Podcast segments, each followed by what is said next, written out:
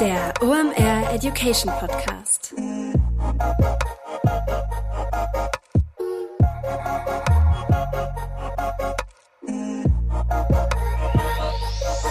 Es ist mal wieder Montag, Zeit für eine neue Folge OMR Education. Mein Name ist Rolf Herrmann, ich bin der Chefredakteur der OMR Reports. Heute habe ich doppelten Besuch hier im Podcast, denn Daniel Levitan und Robert Wobst vom AdsLab sind da. Dabei haben die ein sehr spannendes Modell. Wir reden heute nämlich über Adfluencer. Ja, was ist das? Das habe ich mir von den beiden erklären lassen und das ist richtig spannend. Wir haben hier in der Vergangenheit schon ein paar Mal diesen Performance Creative Ansatz vorgestellt und besprochen, wenn es zum Beispiel darum geht, erfolgreiche Kampagnen auf Meter zu fahren. Dafür brauchst du eine ganze Menge Material, denn du musst dich ja an die perfekte Lösung rantesten. Das kannst du generieren, indem du mit Influencern oder mit Schauspielern zusammenarbeitest. Das wird sehr schnell sehr teuer. Oder du nimmst halt Stockmaterial. Das wird nicht so gut funktionieren, einfach weil es nicht plattformgerecht und nicht authentisch ist. In diesem Graubereich dazwischen kommen die Adfluencer ins Spiel. Das sind nämlich Creator, deren Reichweite vollkommen egal ist, denn die muss kein Mensch kennen. Die stellen ja auf deinen Wunsch hin dann Creatives, Videos, Bilder oder was auch immer her, was du für deine Kampagnen brauchst und das auch in dem Umfang, dass du damit ordentlich testen kannst. Und jetzt kommt die gute Nachricht, das zu einem Bruchteil der Kosten, was sich zum Beispiel eine Influencer-Kooperation kosten würde. Aus meiner Sicht ersetzt das Influencer-Marketing überhaupt nicht, denn wir reden hier über Performance-Marketing auf Social Media mit authentischem Content und wie du den bekommst, wie du sowas aufbauen kannst und dass es sich echt mal lohnt, über das Thema Adfluencer nachzudenken. Das verraten dir jetzt Rob und Daniel im Podcast, jetzt aber noch der Präsenter der heutigen Episode.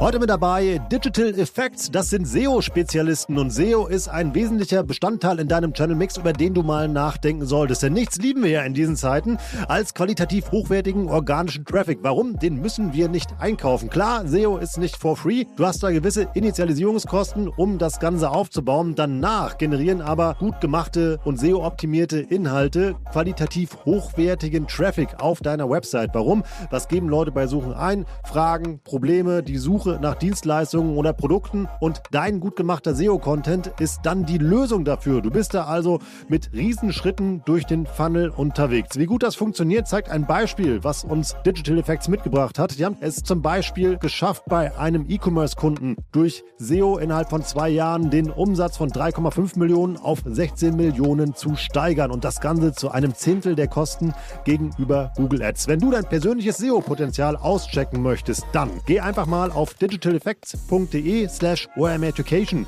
Da kannst du dich nämlich für eine Beratung anmelden, um dein SEO-Potenzial einzuschätzen oder dir auch mal eine zweite Meinung einzuholen. Sicher dir also jetzt den kostenlosen SEO-Check bei Digital Effects unter digitaleffects.de slash Education.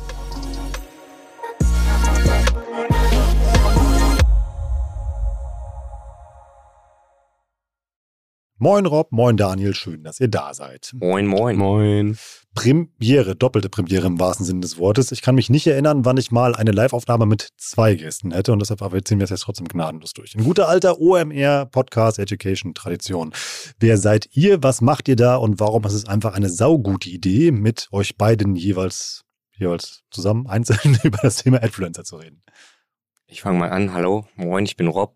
Die einen oder anderen kennen mich vielleicht vom letzten äh, OMR-Report. Äh, da hatte ich die Ehre und durfte ein kleines Interview geben. Ähm, ich bin vom Etzle. Äh, meine Aufgabe ist da ähm, Design. Ich bin seit nunmehr ja, knapp über zehn Jahre Digitaldesigner. Ähm, lange auf Free Freelance-Basis. Letztes Jahr haben wir das Ads gegründet und ähm, darf mich da dem Thema äh, Performance Marketing widmen. Genau. Und ähm, bin jetzt in dem Bereich unterwegs und ähm, ja, ich würde mal an Daniel geben. Ja, also ich freue mich auch riesig, wieder dabei zu sein, vor allem Rob mitgebracht zu haben. Also ich bin Daniel, ich widme mich dem Thema Social Media Advertising tatsächlich schon seit über zehn Jahren. Und ähm, genau, wir haben das AdsLab vor über einem Jahr gegründet. Also auch ich habe quasi wie Rob kurz, sehr kurz äh, auf Freelance-Basis gearbeitet und bin dann ähm, tatsächlich jetzt mit Rob gemeinsam Gründer vom AdsLab und freue mich riesig hier zu sein. Genau, nach dieser wunderbaren Werbeeinblendung kommen wir mal zum Thema, warum wir eigentlich hier sitzen. Ähm, Daniel, du warst vor einiger Zeit schon mal da, da haben wir über das Thema Performance Creatives mhm. gesprochen. Es war eine sehr schöne Theorie, die bei mir echt so ein paar Schalter im Kopf umgelegt hat. Jetzt habt ihr die aber mal mit Leben gefüllt und in der Praxis ausprobiert. Und darüber wollen wir heute reden, denn äh, ihr habt da so eine Praxiskomponente noch dran geschraubt und die heißt Adfluencer. Lass uns aber gerade noch mal ein bisschen über dieses Thema Performance mhm. Creative sprechen und über das Modell, wie ihr das umsetzt. Was macht ihr da genau? Genau, also wir haben ja die sogenannte Creative Matrix ins Leben gerufen, die theoretisch dir hilft oder dem Unternehmen hilft, die Botschaft so bei Social Media oder in Social Media zu platzieren, dass sie mit Daten angereichert wird und dass man dann schaut, okay, ist das auch die richtige Botschaft, die theoretisch mein Produkt verkauft oder meine Dienstleistung an den Mann oder an die Frau bringt. Und dafür haben wir ein System entwickelt und dieses System besteht theoretisch aus drei Komponenten. Und ja, eine Komponente davon ist halt Design, klar. Und äh, die anderen beiden sind zum Beispiel ähm, das sogenannte Format, also wo möchte ich, dass meine Anzeige ausgespielt wird? Sind das Stories? Sind das, ist das ein Carousel? Ist das ein Video, ein, ein Foto? Und das dritte ist halt die Botschaft, also wirklich das, was die Marke in diesem Creative kommunizieren möchte. Und das ist halt super wichtig, weil wir merken, dass wir dadurch so ein bisschen die iOS-Thematik, ich sag mal, bremsen, beziehungsweise ihr ähm, dieses Gesicht, ihr ein Gesicht geben, weil es ja eigentlich ein Monster, ähm, weil wir es dann einfach schaffen, dass wir weiterhin verstehen, was die Marke kommunizieren muss, weil die Daten uns das sagen. Und genau dieses System haben wir entwickelt und äh, mittlerweile tatsächlich, ich sag mal, auch so etabliert, dass wir auch gar nicht mehr mit einem anderen System arbeiten. Also möchte man mit uns zusammenarbeiten, muss man mit uns durch den ähm, sogenannten Creative Matrix Workshop, damit wirklich alle ähm, ich sag mal, aligned sagt man auf Englisch. Also wirklich alle wissen ganz genau, welche Werbebotschaften, in welchen Formaten, mit welchen Designelementen wollen wir in der und der Zeit spielen. Wir reden ja über das Problem, irgendwie, ähm, ja, Post-iOS 14, mhm. das Creative wird immer wichtiger, Full Funnel ist tot und da ist die Kreation ja die, ja, die Waffe, sage ich mal jetzt mal, mhm. die da noch hilft, die Kunden zu erreichen. Wie hat das deinen Job verändert, Rob? Mein Job hat es dahingehend äh, verändert, dass ähm, Kreativität zum ersten Mal irgendwie messbar wurde für mich. Also ich habe gesehen, ähm, das, was ich erstellt habe, das Creative, das wurde so und so viel mal ausgespielt, ähm, CTR, die ganzen Daten, die die Advertiser sehen. Ähm, das war für mich mega spannend, da einen Einblick zu bekommen und äh, dahingehend äh, das Ganze auch zu optimieren. Äh, das war für mich halt völlig neu zu sagen, hey, ich erstelle ein Layout oder in dem Sinne ein Creative und kann dahingehend das Ganze noch verbessern, ähm, um die Ziele zu erreichen. Also für mich völlig neu gewesen. Ist das nicht langweilig? Also so als Creative Director, Art Designer oder was auch immer eben halt dann irgendwie so auf KPI-Basis zu designen? Langweilig würde ich nicht sagen. Es ist vielleicht manchmal deprimierend, wenn man, wenn man denkt, okay, man, man erstellt was oder man glaubt, das Erstellte wird gut funktionieren da draußen. Und dann äh, wird man eines Besseren belehrt, weil man einfach äh, knallhart die Fakten sieht, also die nackten Zahlen. Das kann auch deprimierend sein, aber es wird halt nicht langweilig. Man setzt man sich hin, hey, und äh, wie Daniel ja schon angesprochen hat, wir haben ja ein System, wo man äh, rangehen kann und wieder einen anderen Faktor testen kann und sich daran tasten kann. Und ich sag mal so, positives Feedback zu sehen oder zu bekommen für einen Designer ist immer ja das höchste aller Gefühle. Also Lob zu bekommen äh, in nackten Zahlen, es wird nie langweilig. Könnt ihr nochmal grob skizzieren, wie, irgendwie, ähm, wie, so ein, wie so ein Arbeitsprozess aussieht, also wie so ein Adset zusammenschraubt, was ihr eben halt dann testet und vor allem auch mal, was sich da verändert hat im Vergleich zu früher? Genau, also wie du sagst, das ganze Adset oder das ganze Setup hat sich geändert. Das heißt, ähm, die Kampagnen basieren nicht mehr auf Zielgruppen, sondern die Kampagnen basieren auf Botschaften, die wir testen. Wir sagen also, eine Kampagne ist beispielsweise, nennt sich dann Video, weil wir wollen wissen, ähm, in das, das Format Video mit welcher Botschaft funktioniert es am besten und dann äh, als drittes Element quasi ist es ein, äh, ja, weiß ich nicht, ist es ein Untertitel, der das ausschlaggebend war oder ist es ein Split, also so Designelemente, war das ein Zoom ins Video? Also wir können quasi anhand des Setups ganz genau dann einem Rob beispielsweise die Information geben, hey Rob, weißt du noch, du hast ja dieses Video produziert und du hast da ja mit Untertiteln gearbeitet, die waren diesmal größer als sonst, das war ganz quasi das, sage ich mal, das sehr einfache Low-Hanging Fruit ähm, Design-Element und das war die Botschaft, da ging es um, da, um die Nachhaltigkeit beispielsweise. Mhm. Rob kann jetzt hingehen und sagen, alles klar, dann baue ich dir fünf neue Hooks. Weil, ne, genau. das ist das Schöne. Vielleicht noch kurz zur Erklärung, ja. was eine Hook, bei der Hook handelt es sich um den Anfang eines Creators mhm. oder in dem äh, in dem Fall um eines Videos, also die ersten drei Sekunden.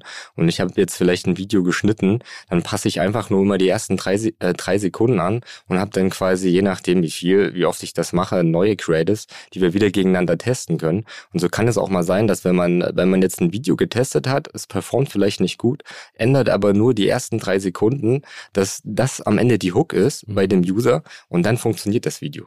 Und ihr habt vorher mehr oder weniger dann irgendwie ein Video produziert in Form eines Hollywood-Films und alles auf Rot gesetzt und habt gesagt, das funktioniert jetzt so und ähm, jetzt messt ihr das.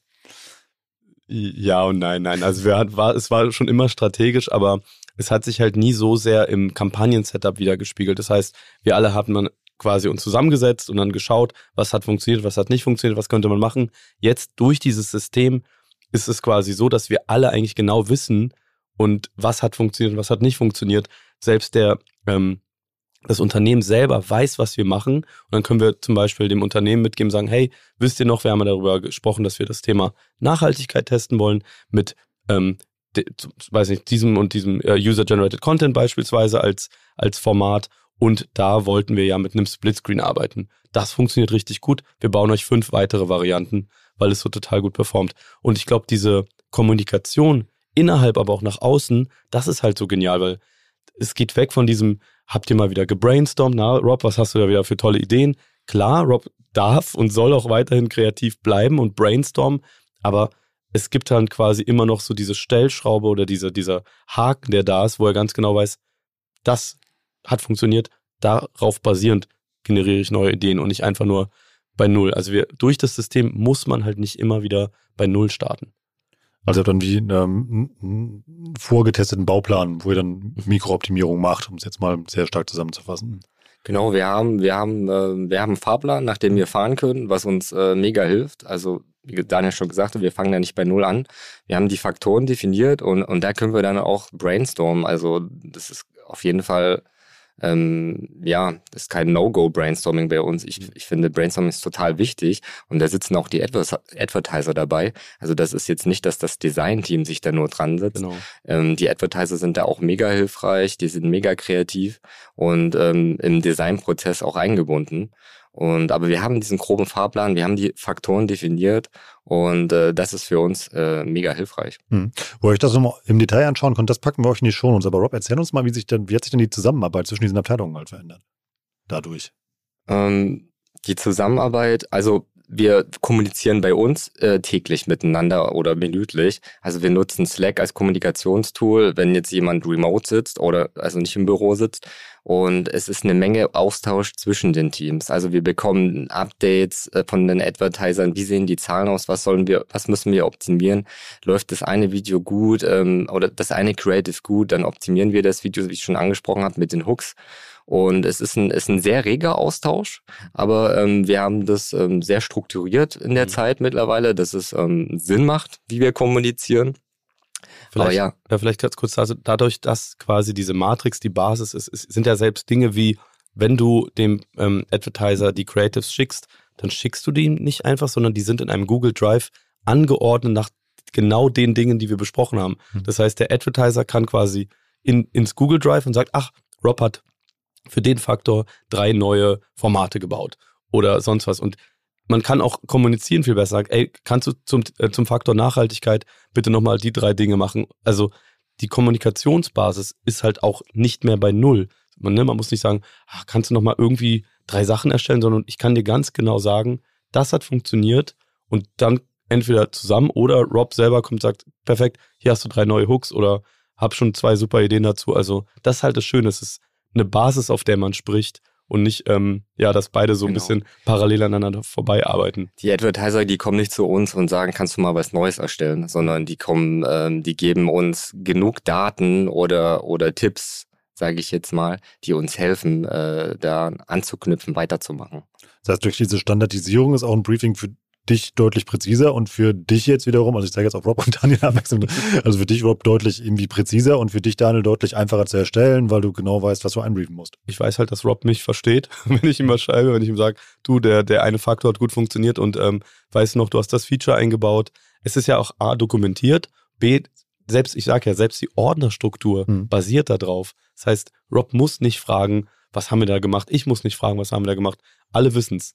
Es ist sehr effizient und äh, spart, glaube ich, allen äh, richtig viel Zeit. Mhm. Zeit und ja, Zeit und äh, ich glaube, diese, dieses immer erneute Testing fällt dadurch auch weg. Klar, wir testen die ganze Zeit, aber du musst nicht immer wieder sagen, komm jetzt aus dem Stehgreif, wir probieren mal was ganz Neues. Mhm. Musst du nicht. Weil die Daten ja gesagt haben, was du als nächstes tun sollst und was du nicht mehr tun sollst. Genau. Aber um dieses System zu befeuern, braucht ihr immer wieder neuen Content, um daraus immer die Creatives eben mal zu erstellen. Da habt ihr mir eben den Begriff Adfluencer im Vorgespräch vor die Füße geschmissen. Sagt doch mal, was das ist und was ihr damit macht. Genau, ähm, Adfluencer, der Name, der äh, setzt sich zusammen einmal aus Ads und ähm, den Rest haben wir von den Influencern geklaut, nur das In äh, weggestrichen, also Adfluencer. Ähm, wer, wer, ist, wer ist das? Also AdfluencerInnen, das sind äh, Menschen, die, die müssen nicht auf Social Media sein, die müssen keine, keinen Kanal da haben, also kein, kein Account oder die müssen keine Followerschaft haben. Das, kann, das kannst du sein, das kann ich sein. Ähm, der Bock hat, ein Video zu machen, ein Produkt vorzustellen, äh, eine App etc. Das kann ein, einfach jeder sein. Ähm, der Unterschied ist zu einem Influencer, ein Influencer nimmt äh, deutlich mehr Geld äh, für, für den Job als ein Adfluencer. Ein Adfluencer ist äh, deutlich günstiger und kann das Produkt aber genauso gut verkaufen. Und ähm, wir alle wissen, Menschen kaufen von Menschen und das ist am Ende vielleicht nicht den ausschlaggebenden Punkt macht, ob ich jetzt äh, 100.000 für einen Influencer bezahle, als ich sag mal wenig, viel weniger für einen Adfluencer, der es genauso gut macht und äh, die Zielgruppe erreicht. Genau, du hast halt quasi nicht die organische Reichweite des Influencers, weil die Person ist nun mal kein Influencer, mhm. aber die Art und Weise, die Botschaft zu vermitteln, mimt quasi einen Influencer nach. Das können diese Leute einfach gut. Und das lässt sich halt durch Performance-Marketing genauso gut skalieren wie halt Influencer-Content. Im Endeffekt ist es ein Content von einer anderen Person. Wenn wir jetzt diesen Influencer gar nicht kennen würden, würden wir sagen, so eins, eins gleichwertig. Ich denke, wir alle, äh, die auf Social Media unterwegs sind, wir haben alle äh, das schon gesehen, also so einen Content oder so eine Ads. Ähm, das ist ja kein Geheimnis mehr. Und ähm, wir haben auch viel von Kunden das Feedback bekommen, dass es sich nicht mehr wirklich lohnt, Geld in die Hand zu nehmen oder Budget auszu eine Menge Budget auszugeben für diesen ganzen Influencer-Marketing-Bereich, weil weil wir getestet, weil wir das äh, getestet haben gegen Adfluencer, ähm, wo wir viel mehr Personen ausspielen können, weil die wesentlich weniger kosten dass es am Ende einen größeren Impact hat. Also ein Influencer-Marketer würde jetzt ja dagegen halten, der sagt, ja, guck mal, da bringe ich den Trust halt von meinem Influencer mit und der hat ja eine gewisse Eigenreichweite und die Community konvertiert dann ja auch sofort und da sagst du, nee, ist Blödsinn. Das ist korrekt. Am Ende ist es so, dass wir, dass wir ja die Zahlen sehen ja. und äh, das gegenhalten können. Wir, mhm. wir, sehen ja am Ende, welche Kampagne ähm, die besseren Zahlen einfährt. Also eigentlich ist es Performance-Marketing mit Menschen, um es jetzt mal Hast du schön gesagt, ja. ja. Aber irgendwie, äh, was, was wird da zugeliefert? Also eben sind das Menschen, die ihre, keine Ahnung, die ihre Hand fotografieren, sind das komplette Videos eben mal, die euch da geschickt werden? Also irgendwie, ich verstehe es noch nicht. Also, ja, auch da gibt es eigentlich unterschiedliche Definitionen von User-Generated Content. Wir haben deshalb den Begriff Adfluencer gewählt, weil wir sagen, sobald eine Person quasi wie ein Influencer auftritt, mhm. dann ist das ein Adfluencer. Wenn ich aber zum Beispiel nur eine Hand sehe, die mir irgendwas erklärt, ist das User-Generated Content ähm, ist zum Beispiel der Gründer oder die Gründerin vor der Kamera, ist das User-Generated Content. Auch Adfluencer-Material ist User-Generated Content. Aber dieses Mimen eines Influencers macht total Sinn und deshalb heißt es Adfluencer oder ähm, was, was gibt es da noch für Beispiele? Äh, ja, aber ich könnte ja auch irgendwie, ja. ähm, sorry, wenn ich da gerade mal reingerätsche, aber ich könnte, also wenn du jetzt irgendwie, ähm, jetzt kein Video, sondern wir wollen jetzt eine, eine, einfach eine, eine Foto-Ad bauen. Ja. Ich kann ja auch einfach eben mal so irgendeiner Bilddatenbank gehen, mir irgendeinen Menschen holen, der so tut, als würde er was hochhalten und da mein Produkt rein retuschieren. Hätte ich auch einen Mensch, der Produkt in die Kamera hält. Ja, das Problem ist, dass das halt jeder mittlerweile erkennt, weil ich meine, diese ganzen Stockfotos, die, die vor Jahren, weiß ich nicht, vor, vor zehn Jahren wurden Stockfotos inflationär in der Werbung benutzt kennt halt jeder und, und äh, ja, schaut sich keiner mehr an. Also ich glaube, dass der User oder der Social Media User ähm, mittlerweile unterscheiden kann. Stockmaterial, das will der nicht sehen. Hm. Also das, ja, das bei der Hand. Das, Sorry, alles. Aber finde ich ein mega lustiges Beispiel, weil wir haben tatsächlich ein ähm, Projekt begleitet und ähm, ich habe dann einfach das Projekt im Regal entdeckt und habe gesagt, ich, ich mache jetzt einfach mal, und ich will, wollte mein Gesicht nicht zeigen. Also war mein Finger tatsächlich derjenige oder dasjenige, das so durch den Laden gegangen ist, sich das Produkt gegriffen hat. Und ich habe mit einem Voice-Over einfach quasi die Experience, dieses Produkt aus dem Regal zu greifen, ohne mein Gesicht zu zeigen, äh, ja, als Ad quasi als Creative erstellen lassen von, von dem Super Rob. Und das war dann tatsächlich die drittbeste Ad ohne Gesicht. Okay. Das im Endeffekt das, was Rob, glaube ich, auch predigt, muss man testen. Ähm, aber klar, also ein Gesicht hat natürlich nochmal eine ganz andere Wirkung als jetzt nur in Anführungsstrichen eine Hand. Ja, aber am Ende kann äh, eine Hand natürlich äh, genauso gut äh, funktionieren. Muss man testen. Handmodel nee, ich, nee, ich meine das gar nicht. Ich, ich ja. will es verstehen einfach. Deshalb frage ich mal da so nach, weil das ist irgendwie eigentlich irgendwie ähm, ähm, Ihr habt also irgendwie ein sehr, also wie, wie macht ihr das? Habt ihr irgendwie, sind das eben, sind das Kumpels von euch? Habt ihr eine Datenbank? Wie, also wie findet man so Leute eben mal, jemand, der sagt, boah, ich laufe hier durch ein, durch Butni, Rewe oder was auch immer, eben hier halt irgendwie und fotografiere mich mit dem Apfel für euch. So, also. also. wir haben letztes Jahr damit angefangen, äh, im Freundeskreis einfach äh, zu starten. Wer hat, wer hätte denn Lust, so eine Videos zu machen? Und das ähm, hat sich irgendwie exponentiell, der hat das weiter erzählt und immer mhm. erzählt und neue Leute kamen dazu. Also einfach Menschen, die Bock haben, so ein Content ähm, zu erstellen und dafür noch Geld zu bekommen, das kommt da draußen relativ gut an, muss man sagen. Und dadurch ist jetzt mittlerweile ein Pool entstanden, aus dem wir schöpfen können. Und ja, also das ist so ein bisschen weit, wie sagt man, hören, sagen, so ein bisschen das Prinzip gewesen. Aber wir haben tatsächlich gestartet in unserem Umfeld, in unserem Umkreis. Und so ist das Ding immer mehr gewachsen. Also dieser Pool an Menschen, die Bock haben, äh, ja, Paid Content zu erstellen. Ähm, so, muss das dann auch authentisch, also richtig schäbig aussehen dann irgendwie oder irgendwie sollen die auch, also sollen eure Adfluencer eben halt das dann auch irgendwie High-End produzieren? Also, also machen die das selber mit dem Smartphone oder irgendwie? Also wir, wir, ähm, als wir angefangen haben, sind wir noch losgegangen und haben die oftmals selbst aufgenommen, einfach, ja. weil das machen wir aktuell auch noch bei Personen, die das jetzt nicht möchten, also die sich das vielleicht nicht zutrauen. Mhm. Aber ähm, wir geben auch eine Menge Tipps. Also wir haben ein Doc, ein Briefing, was wir rausgeben, wo auch Tipps sind, ähm, banal gesagt, wie halte ich das Handy, also hochkant, nicht ja. quer, weil das ist schlecht für uns. Ähm, Lichteinstellungen, also der, wir haben eine Menge Tipps über die Zeit gesammelt, die mhm. wir immer mit an die Hand geben. Aber wir shooten die auch selber, wenn, wenn, wenn jetzt eine Person sagt, ähm, ich möchte das nicht, dann, dann fahren wir da auch vorbei und, und shooten die. Mhm. Aber im ähm, Prinzip eine Kamera halten bei der jüngeren Zielgruppe ist nicht das Problem mehr. Vielleicht dazu kurz, also ob es jetzt schäbig oder hochwertig wirken soll, kommt auch ein bisschen auf die Marke an. Also ja. wir sagen am Ende auch wieder, lass es uns testen. Also selbst wenn etwas schäbig, schäbiger wirken sollte, lass, uns, lass es uns dennoch testen. Plus, manchmal sehe ich Videos und denke, also Rohmaterial und denke mir, oh mein Gott, dann sagt Rob, du gar kein Problem, ein bisschen Color Grading drüber und plötzlich sieht das dann hochwertig aus. Also ich glaube, das ist ja auch ein Zaubertrick, den äh, ihr drauf habt. Genau. Dann müssen wir halt immer schauen, äh, wer ist der Kunde, wie sieht die Marke aus mhm. und wie müssen wir das Material noch bearbeiten. Aber prinzipiell würde ich sagen, kann man, kann man immer noch was rausholen. Und manchmal ist schäbig oder Grinch halt auch genau das Thema, was äh, ankommt und wir gar nicht mehr viel machen müssen. Mhm. Vielleicht kurz noch ein Einwand oder was, äh, eine Sache, die, wo ich auch immer bei Influencern, was ich toll finde, bei einem Influencer, der schickt dir am Ende ein Video meistens, wenn du Glück hast. Also er postet ein mhm. Video und fertig. Einem Adfluencer kannst du ja gut und gerne sagen, bau mir mal drei Varianten, ne? Oder mhm. bau mal vielleicht den Mittelteil da anders oder schick mir mal bitte nochmal das nochmal neu. Mhm. Bei einem Influencer schwieriger, haben wir auch schon erlebt. Also in unserem Briefing geben wir immer so eine Range, also von bis, also mhm. eins bis drei Videos, ähm, eins bis drei Boomerangs, ein bis drei Fotos. Oftmals ist es so, dass wir eine Menge an Material bekommen, weil die mehrere Versuche machen und äh, wir dann uns aus dem gesamten Material bedienen können. Also was einfach super ist, weil wie Daniel schon sagt, bei einem Influencer hat man oft das äh, Problem, man bezahlt viel Geld, bekommt ein Video und ist vielleicht nicht zufrieden, aber dann war's das halt auch. Also da hat man oftmals jetzt, glaube ich, nicht die Chance, dann nochmal einzugreifen und äh, ja eine neue Version äh, zu bekommen. Kann ja nachbearbeiten lassen, wie gesagt, immer mal so ein bisschen hier unsere Influencer-Hörer in Schutz zu nehmen.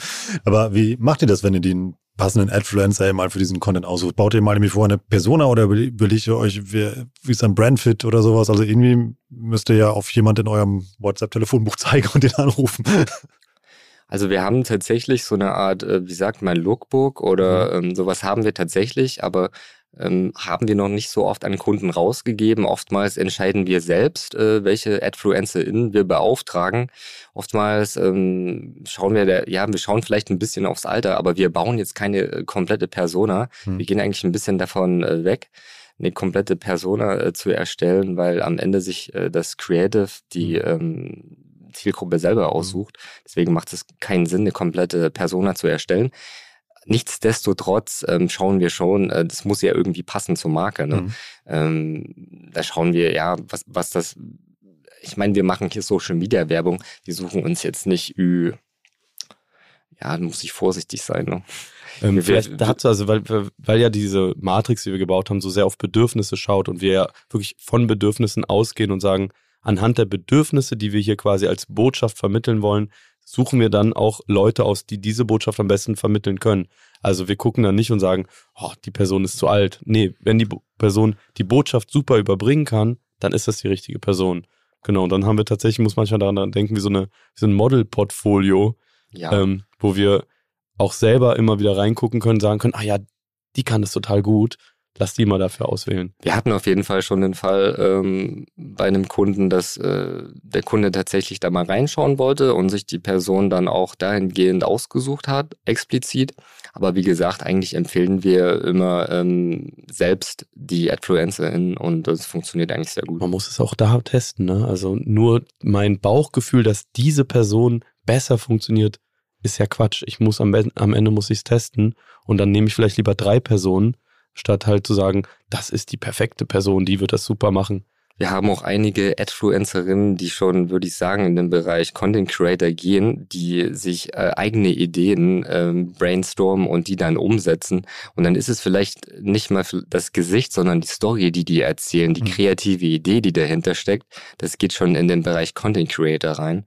Und ähm, dann ist es nicht so wichtig, sage ich jetzt mal, wie sieht das Gesicht aus, sondern hey, die Person, die ist cool, die erzählt eine coole Story zu dem Produkt. Und das ist immer nur für die Zielgruppe oder, für, oder für den Brandfit. Also nehmt ihr euch irgendwie männlich, weiblich, alt, jung jeweils eben mal, dass sie gegeneinander testen und guckt eben mal, wo dann die Kurve nach oben geht und dann macht ihr damit weiter. Richtig, also also männlich, weiblich, genau das sind ja in, laut unserer Definition Design-Features, so gemein es klingt, aber ja. das sind tatsächlich Features, die wir testen. Und wir haben auch schon ganz oft das gleiche Creative mit einem Mann und mit einer Frau ausgespielt. Hm.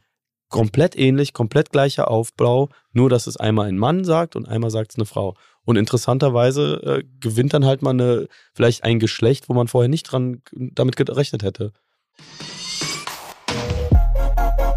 Heute mit dabei Pipedrive, neues Jahr, neue Ziele und vor allem, wenn du im Bereich Sales arbeitest, egal ob in einem großen oder kleinen Unternehmen, hast du sehr konkrete Sales-Ziele, die du erreichen sollst und vor allem auch möchtest. Ein strategischer Vorteil ist es dabei, wenn du den Überblick behalten kannst. Und dafür brauchst du das passende CRM und das ist Pipedrive. Pipedrive ist mehr als nur eine stumpfe Pipeline. Pipedrive bündelt nämlich alle relevanten Informationen zu einem Kunden für dich. Darin findest du sämtliche Vertriebsaktivitäten und Gespräche und vor allem verpasst du auch so keine Nachfassaktion und steigerst so signifikant signifikant deine Abschlusschance. Wir benutzen das hier bei OMR selber und es ist wirklich richtig einfach zu bedienen und sich darin zurechtzufinden und ein richtig tolles Tool. Also jetzt einfach mal pipedrive.com aufrufen und sicher dir da deine 14-tägige kostenlose Testversion und erreiche so viel einfacher deine Ziele für 2024.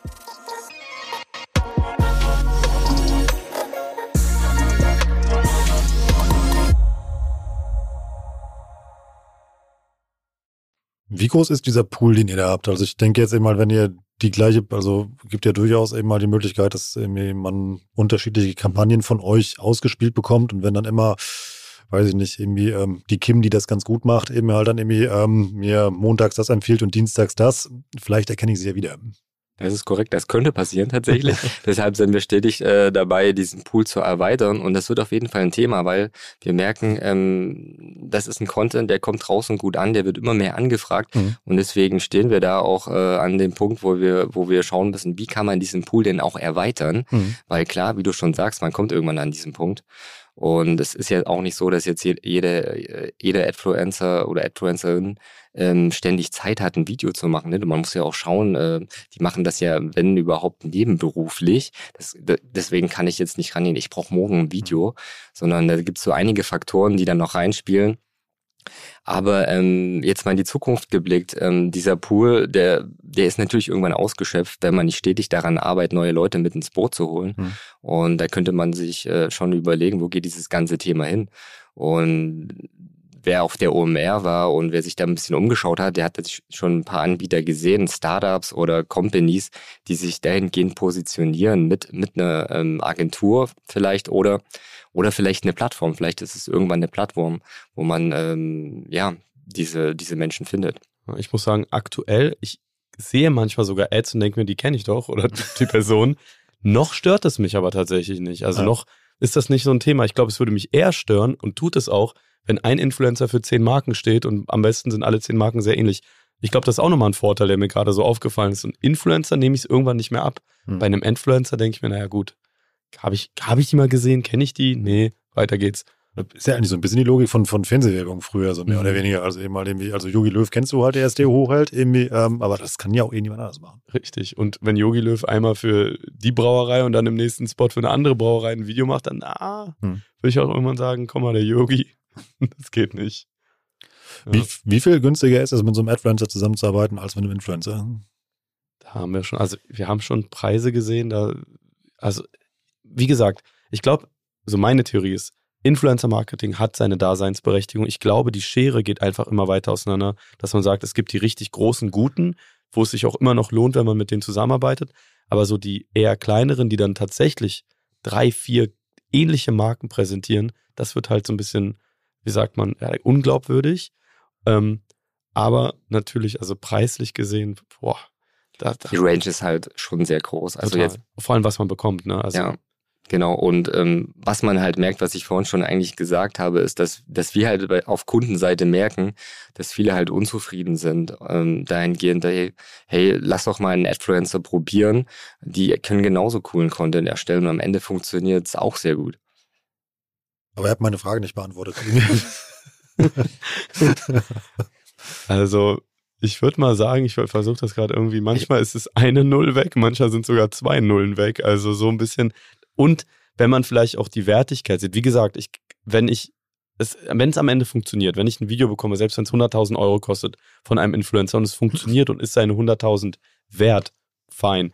Aber das Risiko ist höher. Ich habe ein Video, es muss funktionieren. Ich muss darauf bauen, dass die organische Reichweite das bringt, was ich mir hoffe. Und das ist halt bei uns das Schöne. Wir können halt für ein geringeres Budget, also da reden wir wirklich von ganz anderen Zahlen, auch mehr Material testen und sind nicht darauf angewiesen, dass die organische Reichweite da ist oder nicht. Also für mich sind das zwei unterschiedliche Paar Schuhe, wenn ich ehrlich bin. Also ja. mal, was, irgendwie, was wir, worüber hier, wir ja gerade sprechen, ist ja quasi eine Art, eine Art ähm, äh, ja, emotionales Performance-Marketing. So, hat mit den Menschen ja überhaupt nichts zu tun. Influencer-Marketing ist ja immer eine Kampagne, da kannst du ja den Abstrahleffekt immer von einem Influencer auf deine Marke generieren, tausend Sachen, was man damit machen kann. Mhm. Ähm, deshalb würde ich das trennen, so einfach immer auch von der Argumentationskette, jetzt aus meiner Laiensicht jetzt mhm. einfach mal. Ähm, ich finde den Hebel nur ziemlich cool. Also wenn man wirklich eben halt für einen schmalen Taler irgendwie, also irgendwie ähm, Bewegtbild von Menschen einkaufen kann, was durchaus besser funktioniert als Stockmaterial, ähm, ist das ja ein sehr spannender Ansatz. Deshalb finde ich euer Modell sehr interessant. Ja, also ist sehr interessant auf jeden Fall. Ich meine, wie gesagt, wer auf Social Media unterwegs ist, der sieht ja auch, dass das, ähm, dass das andere auch schon gut machen hm. und dass man ähm, zumindest zumeist auf TikTok kaum noch anderen Content der sieht. Also wenn ich durch meinen äh, TikTok-Account äh, gehe, dann sehe ich der sehr viele, ich nenne sie jetzt auch AdfluencerInnen, die ich glaube keine Influencer sind, zumindest kenne ich sie nicht. Hm. Und ähm, es machen ja schon andere. Und äh, ja, wenn es nicht so oft gerade aufploppen würde, ähm, also es ist ein Zeichen dafür, dass es funktioniert, wollte ich sagen. Hm. Haben die in der Regel auch noch Eigenreichweite und ballern das, also eine kleine, es gibt ja Mikro- und Nano-Influencer oder was auch immer, ihr sagt ja mal, die das nur irgendwie, also verwerten die den Content weiter, den die das euch ich gerade sagen. Ich glaube nämlich, nee. Also ich glaube, dass das auch keine Mikro-Influencer sind. Ja. Also meistens sind das Leute, vielleicht haben die Instagram, aber dann nur privat. Hm. Das sind halt nicht Menschen, wo ich quasi als Unternehmen auch nur ansatzweise was von ihrer organischen Reichweite ja. einkaufe, sondern ich kaufe mir, wie du gesagt hast, das Gesicht ein. Ich kaufe mir die Fähigkeit dieser Person an, ein, etwas gut präsentieren zu können. Spielt bei dem Pricing die Reichweite eine Rolle? Also wenn ihr wisst, ihr habt einen großen Kunden eben halt und ihr wollt das eben halt millionenfach eben halt irgendwie ausspielen oder geht es da eher um die Kreativleistung der Creatives, die ihr dann bekommt von dem Influencer? Beides. Also natürlich, wenn zum Beispiel das Unternehmen sich wünscht und sagt, ey, das würden wir gerne auch äh, organisch posten, also wir würden es gerne auch äh, mal organisch ausprobieren oder wir würden es gerne auch mal auf der Webseite platzieren, dann müssen wir natürlich einen anderen, äh, da reden wir über andere Kosten, als wenn das nur in Anführungsstrichen für eine bestimmte Zeit über eine Ad läuft, die dann vielleicht ja manchmal schon nach zehn Tagen vielleicht ausgeschaltet wird. Hm. Ähm, da muss man sich ja tatsächlich dann nochmal ein bisschen so mit Rechte rauskaufen etc. beschäftigen, genau. Wie ist die Halbwertszeit von so einer Adfluencer-Ad? Genau, es kommt darauf an, mit welchem Druck ich diese Ad von dem Adfluencer oder der Adfluencerin quasi rausgebe. Und es kommt darauf an, ob es funktioniert oder nicht. Es kann halt auch gar nicht funktionieren. Ähm, was ja aber auch okay ist, dann habe ich, wie gesagt, nicht Riesenbeträge ausgegeben, sondern vielleicht mal einen kleineren Betrag ähm, und probiere es weiter. Und das Schöne dabei ist ja auch wieder, habe ich zum Beispiel mehr Material, kann ich ja sagen, vielleicht klappt ja eine andere Botschaft von diesem Adfluencer. Ich kann ja nicht den Influencer nochmal bitten und sagen, du, hat nicht funktioniert, shoote mir mal bitte nochmal zwei, drei neue Videos. Das ist halt der große Vorteil nochmal. Also selbst wenn es nicht funktioniert hat, kann entweder ein Rob aus dem Material ähm, weitere quasi Videos schneiden oder sogar der Adfluencer oder die Adfluencerin liefert gleich drei, vier Varianten mit drei, vier Botschaften. Es ist auch sehr abhängig vom Ziel, muss man sagen. Also ja. wenn wir jetzt eine Kampagne planen mit ähm, bestimmten Adfluencerinnen und wir wissen von vornherein, wir gehen auf Awareness, ähm, dann fahren wir die einen äh, Monat oder länger.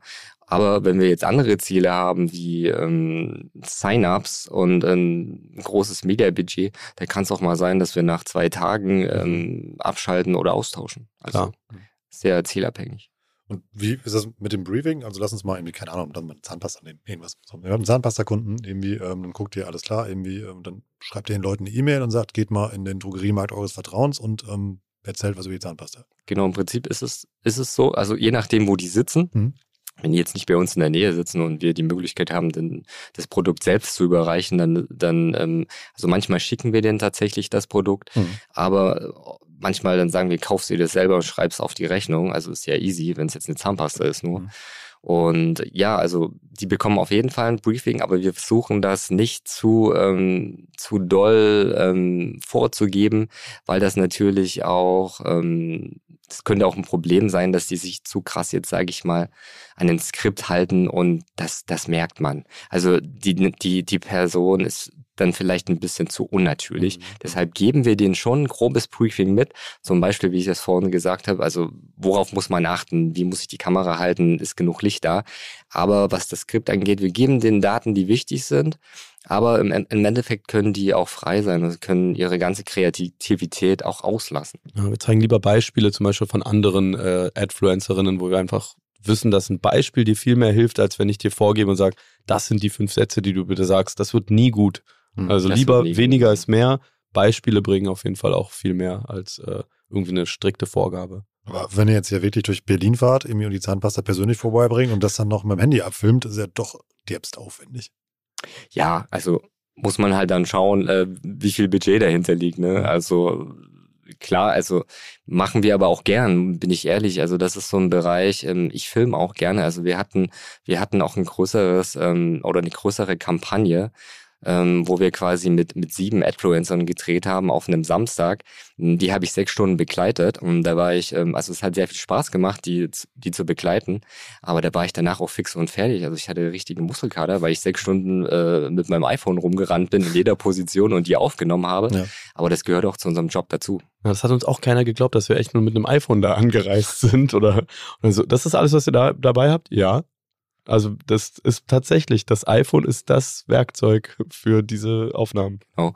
Ähm, am Ende ähm, wirkt es halt nativ. Also klar könnte man da hingehen und das Ganze auch ein bisschen professioneller machen, aber da muss man sich dann die Frage stellen, ob es dann nicht vielleicht zu werblich rüberkommt. Also ich sage mal vielleicht wie, ein, wie eine hohe Produktion, ein Imagefilm, den man aus dem TV oder YouTube kennt. Hm.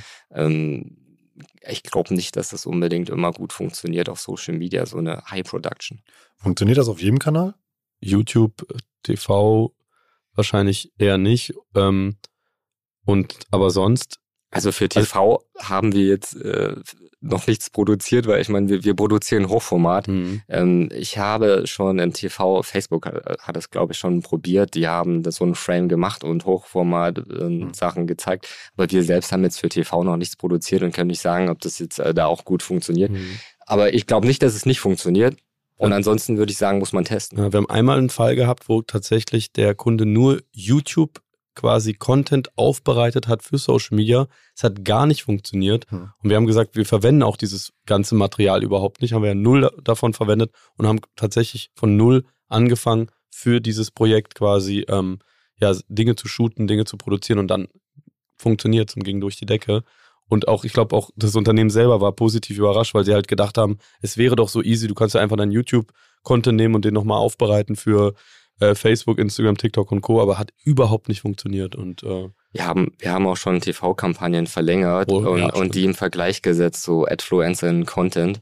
Und da sieht man schon, also TV-Content oder, oder, oder Spots, die für TV gedreht sind, schwierig, das auf Social Media zu verlängern. Also mhm. die zahlen sie nicht so gut aus.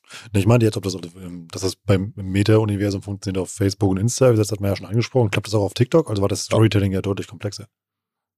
Ich hätte gesagt, ja, ja, auf jeden Fall. Also äh, funktioniert sehr gut. Und ähm, du kannst halt auf TikTok tatsächlich auch nochmal Adfluencerinnen-Material, aber auch Content-Creator-Material shooten. Das ist das Schöne. Aber das kannst du auch auf Instagram. Würde ich auch machen. Ja, wir, spiel, wir spielen es auf beiden Plattformen ja. aus oder auf allen Plattformen.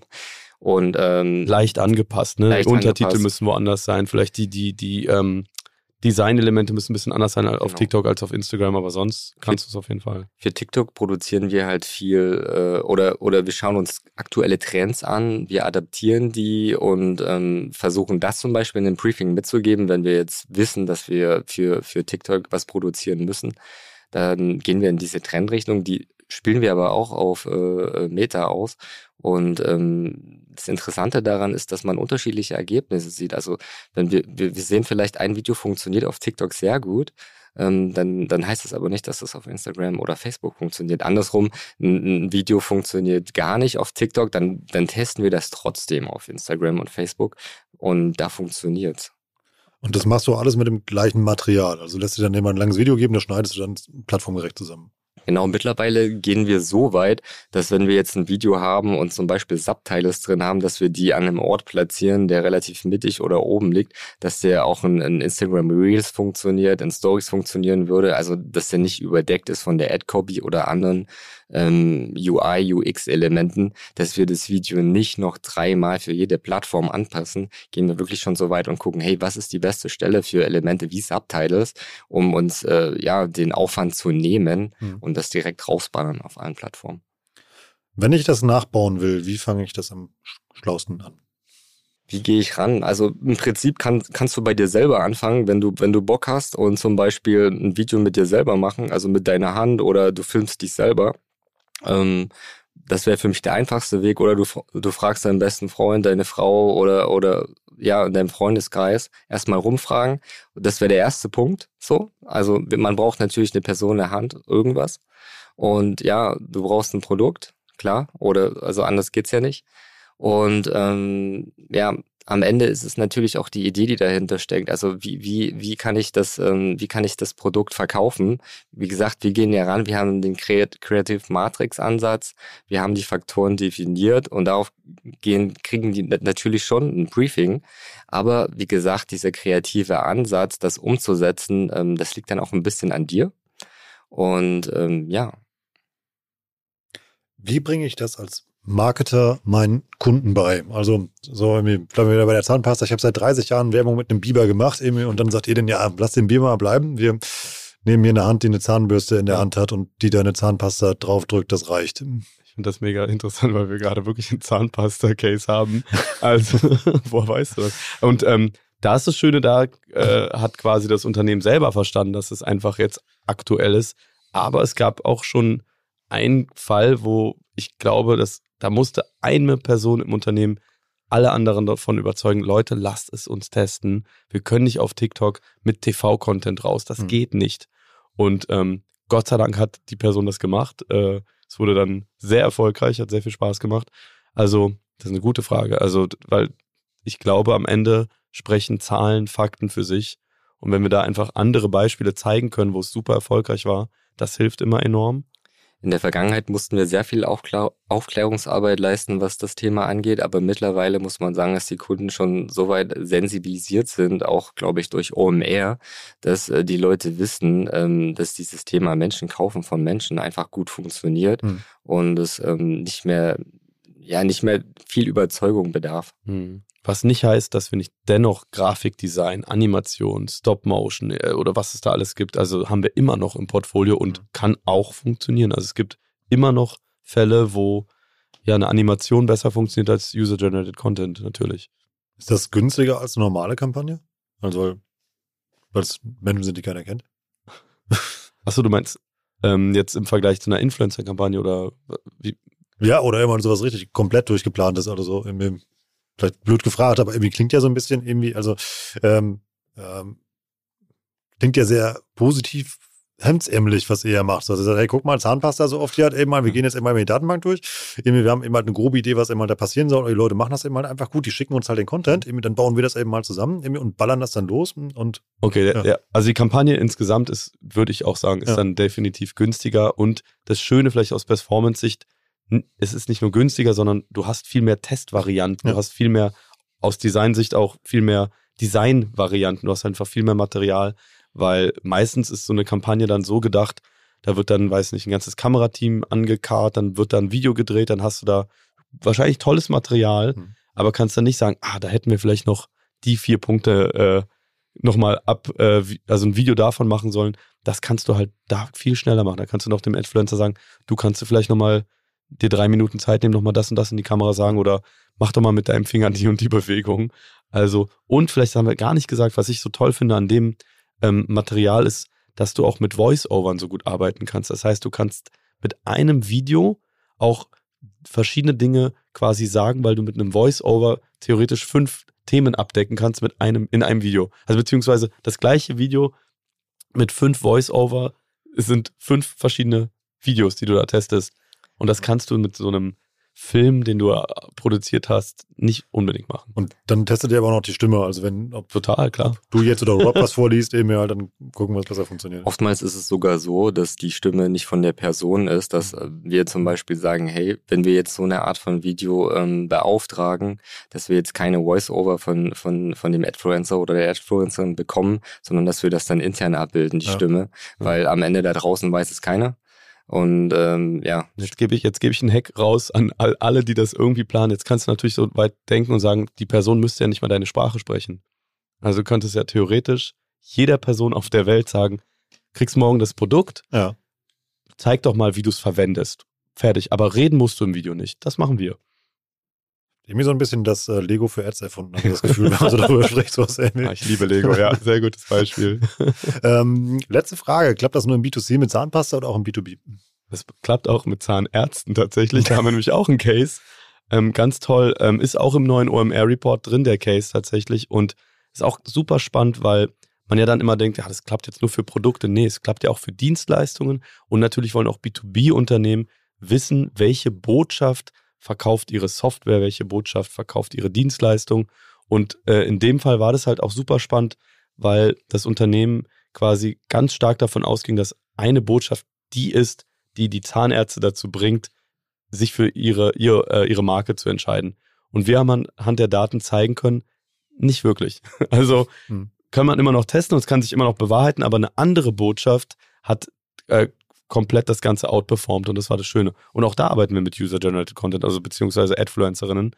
Ähm, bei Zahn, also muss man sich mal vorstellen, auch, auch da null Probleme, sind alle jung, alle jung und alle super offen für das Thema. Aber auch da arbeiten wir quasi mit ähm, Adfluencerinnen, um, das muss man sich mal vorstellen, Zahnärzte zu erreichen. Hm. Und es klappt super. Spannend. Ich glaube, warum man sich so ein bisschen schwer damit tut, ist so so ein bisschen, als wenn ihr sitzen würdet und sagt eben halt, wenn ihr erklärt, wie ähm, der Zauberer das Kaninchen in den Hut reinkriegt. So. Also. und weil alle sitzen vor der Bühne und sagen, wow, eben halt irgendwie geile Ads Mhm. und eben halt, wie gut die halt irgendwie funktionieren und nachher ist es eben halt irgendwie, äh, meine ich völlig respektvoll, Ja, ein ja. billiger Trick, äh, der halt dahinter steckt, der aber Ja. unglaublich gut funktioniert. Genau, Ja. also vielleicht klingt es billig, aber was man jetzt nicht vergessen darf, also nicht jede Person äh, verkauft sich jetzt auch oder Mhm. verkauft ihr Gesicht, ne? Das, das muss man schon sagen. Also Personen zu finden, die das auch für, für ein, ja, ich sag mal, einen geringen ähm, Satz machen, ist jetzt auch nicht selbstverständlich. Und ähm, Und plus, es muss halt auch aufbereitet werden. Also ich glaube, allein das Rohmaterial würde auch nicht als Ad durchgehen. Nee, ging mir jetzt auch nur, also Ja, wir ja. wollen das gar nicht abwerten Ja, ja, gegenüber in dem Modell, wie gesagt, ich meine, wir kennen uns ja auch, das hat glaube ich so ein bisschen mit rumflapsen. nee, äh, es ist einfach so, weil irgendwie ich verstehe es. Also, Ja. Und ich bin ja komplett Laie mal auf dem Gebiet. Also was ihr erklärt, macht unglaublich Sinn, ist eben halt irgendwie nachvollziehbar und es ist einfach. So, Mhm. und äh, dagegen wehrt man sich ja eigentlich immer, wenn die, wenn die Lösung des Problems ähm, in der Richtig. Theorie halt so einfach ist. Aber das sagen wir ja auch immer. Wir sagen ja im Endeffekt, Marketing hat sich auch durch dieses iOS-Monster zu noch mehr zu einem Handwerk entwickelt. Ja. Und Ja. das machen wir. Und ich glaube, das hat sich, ähm, warum das jetzt passiert oder warum wir das so machen, das hat sich ja aus dem ganzen Influencer-Marketing ja auch einfach herausgestellt. Also das eine kommt zum anderen. Ähm, Das ist ja nichts, was, was, was nicht neu ist. Es ist einfach nur, dass ähm, man einen Weg gefunden hat, auch Menschen zu finden, die ja weniger kosten als Influencer. Rob, Daniel, das hat unglaublichen Spaß gemacht. Ich glaube, ihr da draußen habt auch beim Zuhören gemerkt, wie es bei mir da oben Klick gemacht hat. Ich hoffe, irgendwie bei euch auch. Danke, dass ihr da wart. Das hat sehr viel Spaß gemacht. Vielen Dank, dass wir da sein durften. Danke dir. Ciao. Ciao. Tschüss. Das war wieder richtig spannend. Ich habe eine Menge gelernt. Ich hoffe, ihr auch. Ich finde, das Thema Adfluencer lohnt sich wirklich mal, dass man darüber nachdenkt. Aus meiner Sicht, das habt ihr ja auch am Ende der Episode gemerkt. Das ist für mich keine Alternative zum Influencer-Marketing. Also das ersetzt das nicht. Das ist schlicht und ergreifend einfach ein anderes Werkzeug mit anderen Vor- und Nachteilen, die du eben halt hast. Wenn du Online-Marketing machst und speziell, wenn du diesen Performance-Creative-Ansatz verfolgst, ist Adfluencer, also die Arbeit mit Adfluencern, echt eine sehr smarte Idee. Wie siehst du das? Das würde mich wirklich interessieren. Mach also gerne einen Post zu dieser Episode fertig. Tag da mich drin, OM Education, Rob oder Daniel und teil uns mal deine Meinung irgendwie auf Insta, LinkedIn oder wo auch immer mit. Was du von dem Thema Adfluencer hältst, wie sind da deine Erfahrungen? Hast du damit halt schon gearbeitet? Oder sagst du, nee, voll blöd, mir reicht's, wenn ich zu einer Bilddatenbank gehe, hol mir Stockmaterial und das funktioniert genauso gut. Lass uns das gerne mal weiter diskutieren in diesem wunderschönen Internet. Ich habe noch einen kleinen Hinweis in eigener Sache für euch und zwar geht's um unsere OMR Reports. Wenn du gut fandst, was die Kollegen vom AdSlab eben erzählt haben, dann empfehle ich dir den neuesten Report, den wir draußen haben und zwar zum Thema Facebook Advertising. Wir haben den Pro Report einmal komplett neu geschrieben mit Lead-Autor Florian Litters und auch die Kollegen vom AdSlab haben da ein Kapitel geschrieben und da ist die Bauanleitung drin, wie du dieses Thema Performance Creatives richtig gut spielen kannst und vor allem kannst du dann auch überlegen, was du eben hier gehört hast, also dieses Adfluencing, das darauf mal anzuwenden. Wo findest du diese Ausgabe? Die findest du natürlich unter omr.com slash report und jetzt alle zusammen mit dem Gutscheincode Warenkorb bekommst du auch noch 10% auf deinen Facebook Pro Report. Wenn du André, Tarek und mir noch einen Gefallen tun möchtest, dann teil doch einfach mal diese Episode oder eine andere, die du gut findest, in deinem Team mit Freunden, Arbeitskollegen oder mit wem auch immer und sag, hey, ich konnte hier was mitnehmen und hör dir das doch auch mal an. Oder lass uns auch gerne mal fünf Sterne bei Apple Podcast da oder eine kurze Rezension. Das freut uns drei richtig und auch das ganze Team, was hinter diesem Podcast steckt. Ich bin Rolf, das war OMR Education für heute. Tschüss aus Hamburg. Ciao, ciao.